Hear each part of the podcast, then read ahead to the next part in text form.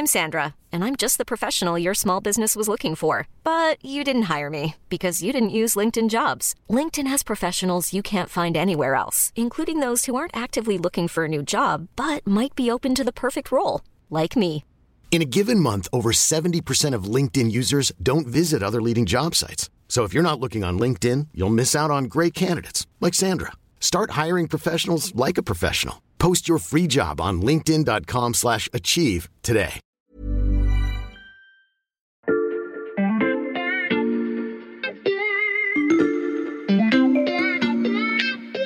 Salut, c'est Xavier Yvon. Nous sommes le vendredi 14 janvier 2022. Bienvenue dans La Loupe, le podcast quotidien de l'Express. Allez, venez, on va écouter l'info de plus près. 2017. Tradition respectée. Comme ses prédécesseurs, Emmanuel Macron a rendu visite aux troupes positionnées à l'étranger. Cette année, c'est devant les soldats français basés à Niamey que le chef de l'État a exprimé la reconnaissance de la nation. 2018. Une pause auprès des militaires. Très entouré, le président prend son temps pour partager ce dîner concocté par le chef des cuisines de l'Élysée pour 1000 soldats et 300 invités. 2019. C'est le traditionnel réveillon de Noël avec le président de la République qui a fait venir de l'Élysée euh, son chef cuisinier, Guillaume Gomez. Un repas pour 1000 personnes a été concocté. 2020. Jean Castex s'est ensuite attablé en compagnie du commandant de la force Barkhane et de quatre autres soldats. 2021. Et non, pour cette année, pas d'archives, tout simplement parce qu'il n'y a pas eu de président ou de premier ministre pour euh, réveillonner avec les troupes de l'opération Barkhane.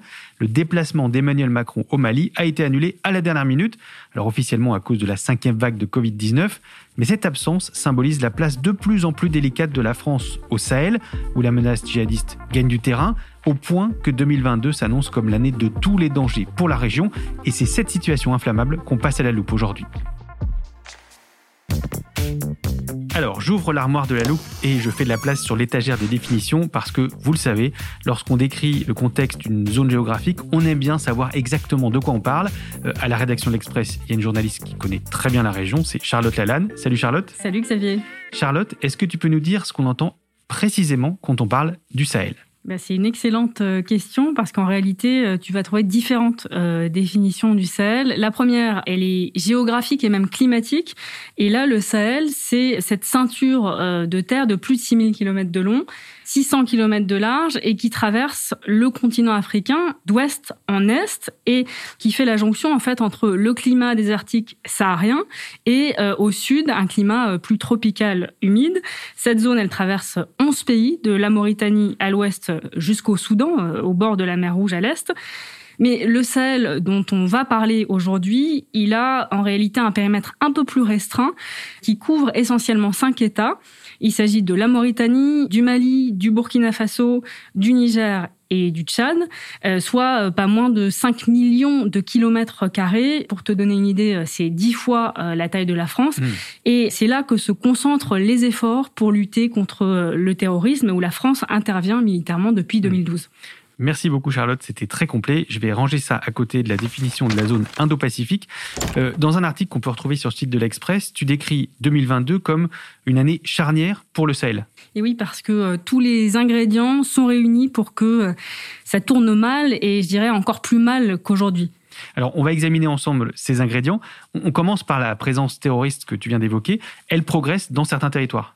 Oui, alors pour être très schématique, deux grands groupes euh, djihadistes sont installés euh, au Sahel. Il s'agit euh, d'un côté du groupe de soutien à l'islam et aux musulmans, le GSIM, qui est affilié à Al-Qaïda, Mhm. et d'un autre côté de l'État islamique au Grand Sahara, qui est une branche locale du groupe État islamique. Et cette violence, tu l'as dit, elle s'étend année après année. Elle touche de plus en plus de civils. Et euh, je te donne un chiffre euh, terrible. L'année 2020 euh, a été la plus meurtrière pour les civils au Sahel, euh, d'après euh, le site ACLED qui fait ce décompte chaque année.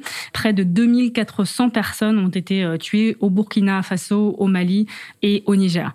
Et pourquoi euh, ces groupes parviennent à gagner de plus en plus de terrain?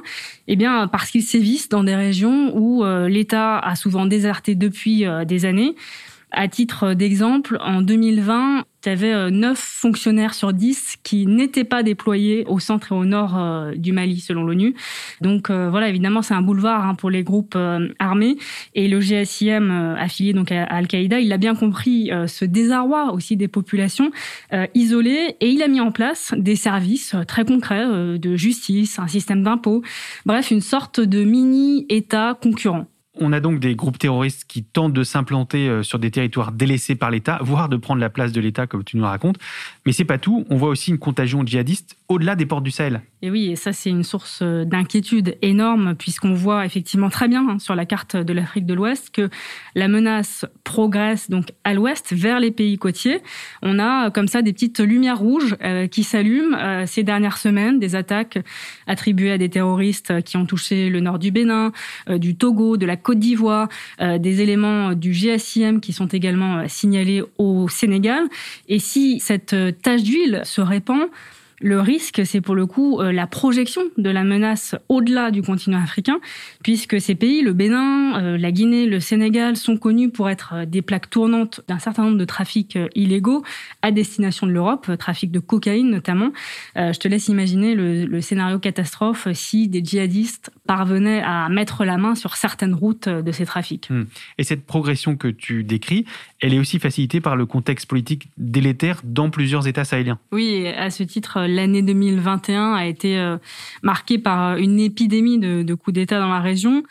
Au Mali, deuxième coup d'État mm. en un an, 2020-2021, euh, et euh, l'agent au pouvoir vient d'annoncer il y a quelques jours seulement qu'elle va prolonger certainement la transition sur cinq ans. Évidemment, c'est alarmant et d'ailleurs ça a déclenché des sanctions quasi immédiates de la CDAO, la Communauté économique des États d'Afrique de l'Ouest. Sanctions tombées donc le 9 janvier. Les chefs d'État de cette institution sous-régionale décident de fermer les frontières, euh, en gros de mettre le pays sous embargo, de couper euh, les aides Et pourquoi ces sanctions arrivent euh, si vite C'est qu'il y a une vraie inquiétude sur la région. L'épidémie, justement, dont je te parle, au Tchad, avril 2021, le président Idriss Déby meurt. Son fils prend sa succession comme ça, en dehors de, de tout processus constitutionnel. Septembre 2021, cette fois, c'est le président de Guinée qui est renversé par un putsch. Et quant au Burkina Faso, euh, il y a pas mal d'observateurs qui euh, murmurent que ça pourrait être finalement le prochain pays sur la liste. Et bon, pour éviter le pire, le gouvernement a été remanié récemment, mais on sent bien que le, climat est, explosif. Hmm. Grâce à toi, Charlotte, on a une bonne idée de la situation actuelle et très compliquée euh, au Sahel. Attends, Xavier, là, je t'arrête tout de suite. Il te manque encore un petit élément.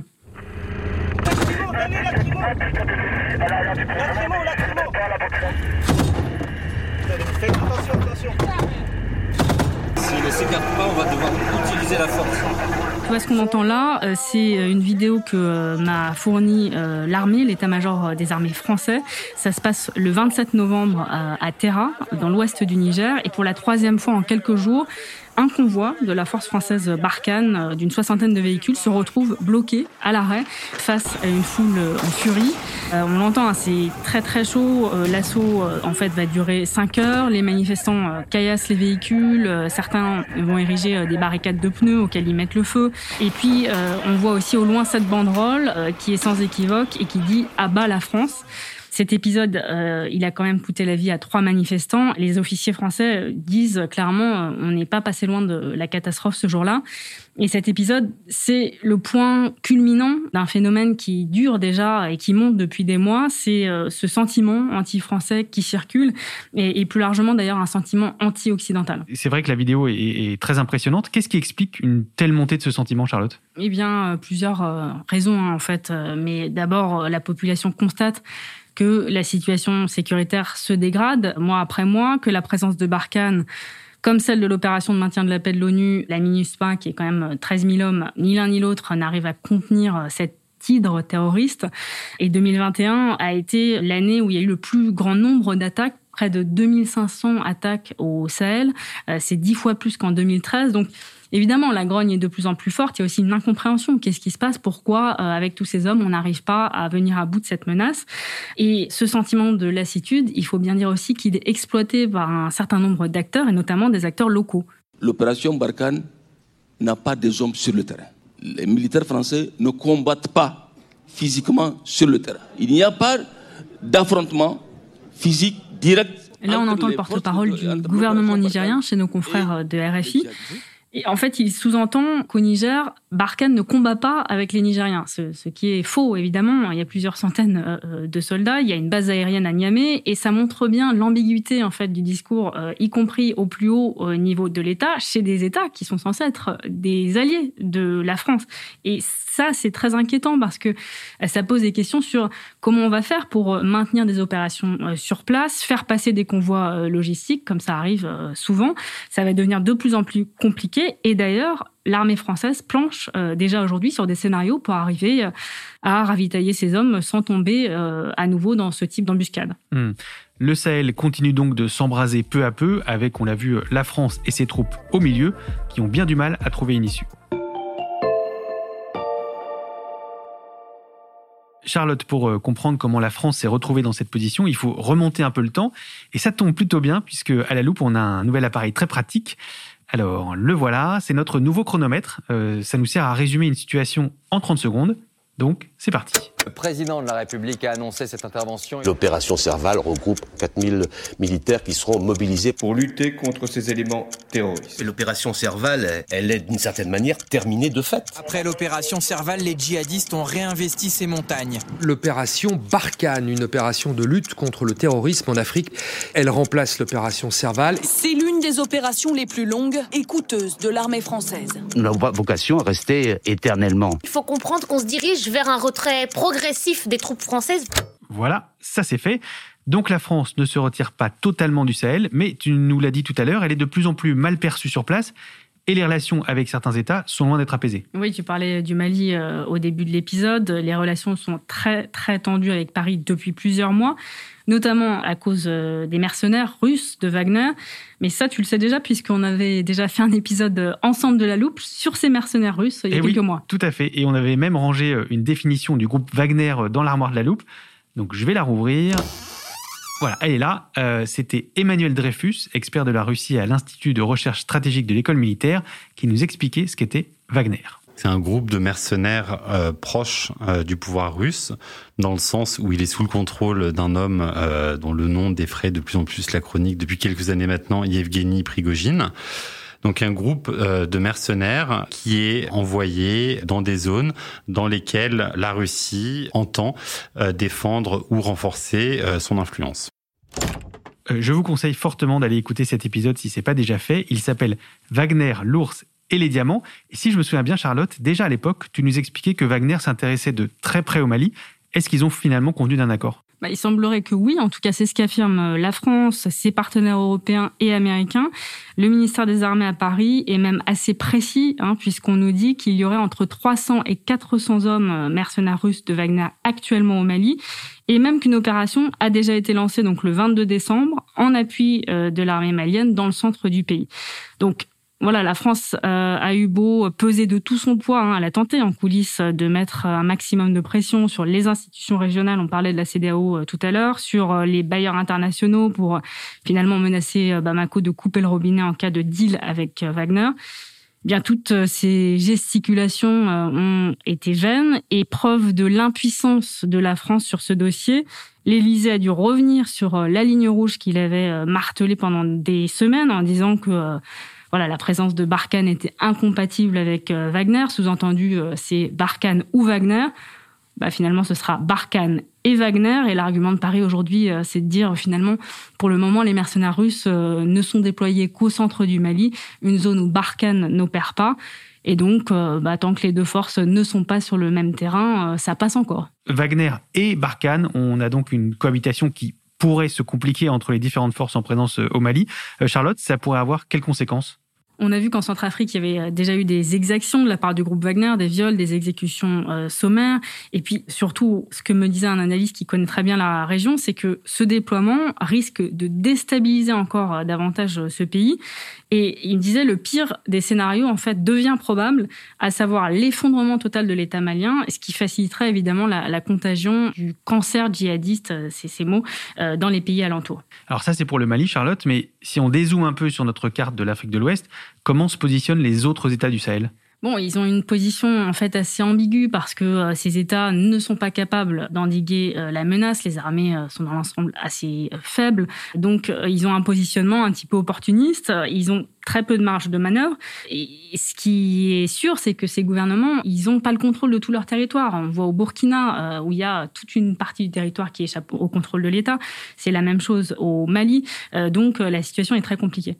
Donc une intervention militaire extérieure qui peine à freiner des groupes djihadistes qui, eux, profitent d'un contexte de fragilité politique, une annonce d'un retrait progressif des troupes. Quand le retrait des troupes américaines est annoncé, les talibans chassés il y a 20 ans sont galvanisés et commencent leur offensive dans le nord du pays. Le parallèle semble assez évident, Charlotte. Est-ce qu'on peut comparer ce qui se passe au Sahel avec la situation de l'Afghanistan il y a quelques mois? Ce qui est sûr, c'est que l'image de l'entrée triomphale des talibans à Kaboul a résonné quand même euh, dans une partie du Mali et surtout, elle a galvanisé les groupes terroristes. On a vu sur les réseaux sociaux, hein, quelques jours après, des messages de ces djihadistes euh, sahéliens faisant explicitement référence mmh. à l'Afghanistan.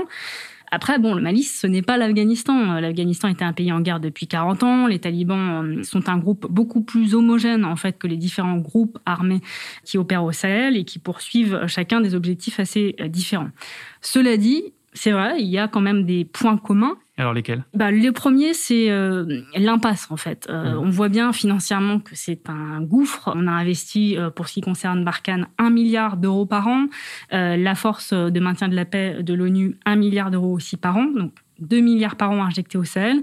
Et on n'arrive toujours pas à s'en sortir. Comme en Afghanistan Absolument. Deuxième point commun, c'est euh, l'échec de ce qu'on a appelé le nation building. C'est un concept américain euh, qui, euh, justement, ils ont essayé de, de, faire ça, les Américains, en, en, Afghanistan, de créer ex nihilo un État centralisé. On voit bien que ça n'a pas marché en Afghanistan et ça marche pas non plus du tout au Mali.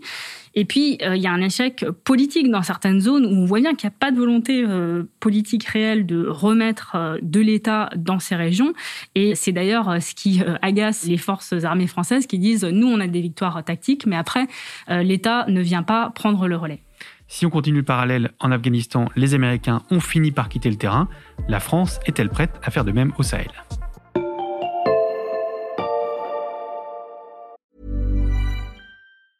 I'm Sandra, and I'm just the professional your small business was looking for. But you didn't hire me because you didn't use LinkedIn jobs. LinkedIn has professionals you can't find anywhere else, including those who aren't actively looking for a new job but might be open to the perfect role, like me. In a given month, over 70% of LinkedIn users don't visit other leading job sites. So if you're not looking on LinkedIn, you'll miss out on great candidates like Sandra.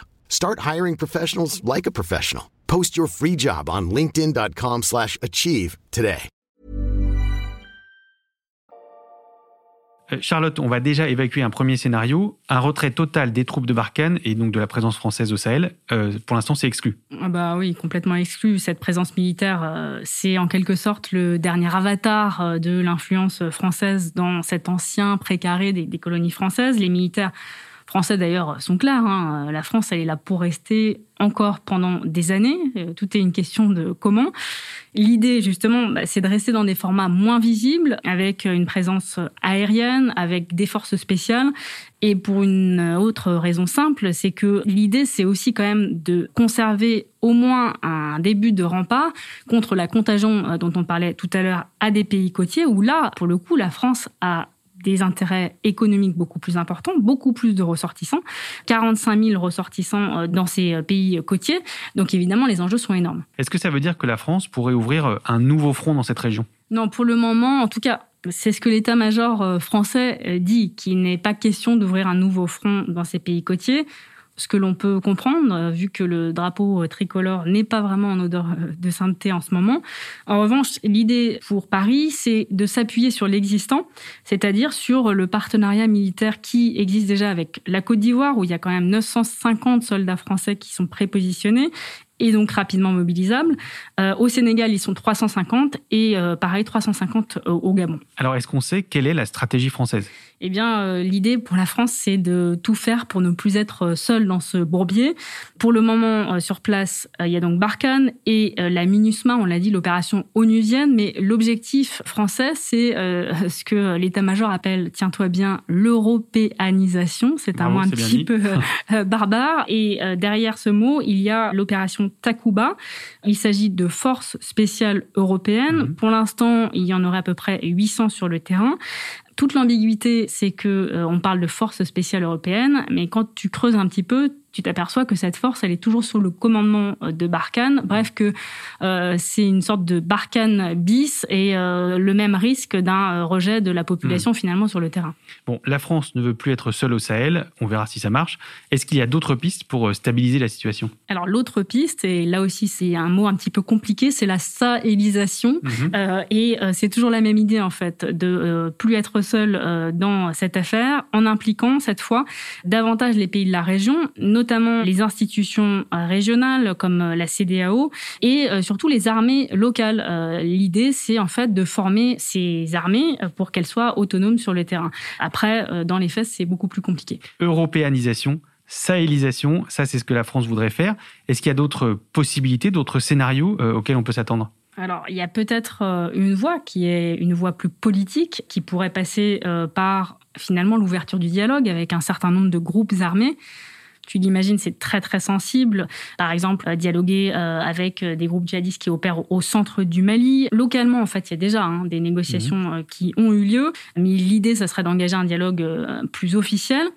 Alors en coulisses, euh, les militaires français euh, reconnaissent bien qu'il faudra, euh, bah, qu'il faudra bien un jour négocier avec ses ennemis. C'est comme ça qu'on termine les guerres, après tout.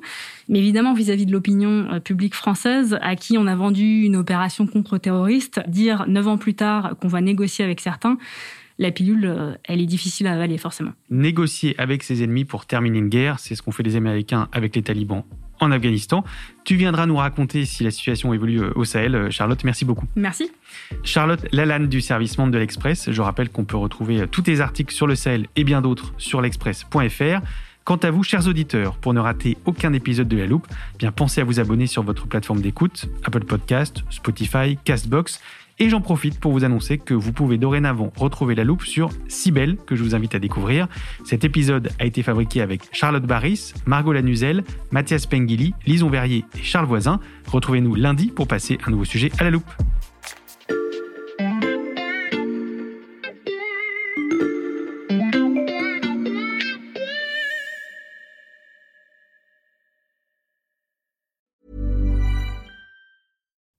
When you make decisions for your company, you look for the no-brainers. And if you have a lot of mailing to do, stamps.com is the ultimate no-brainer. It streamlines your processes to make your business more efficient, which makes you less busy. Mail checks, invoices, legal documents, and everything you need to keep your business running with stamps.com.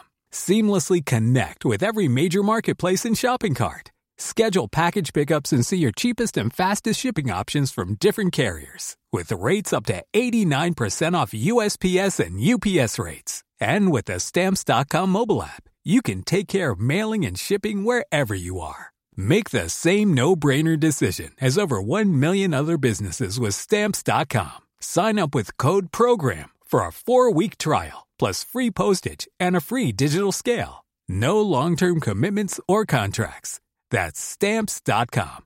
Code program.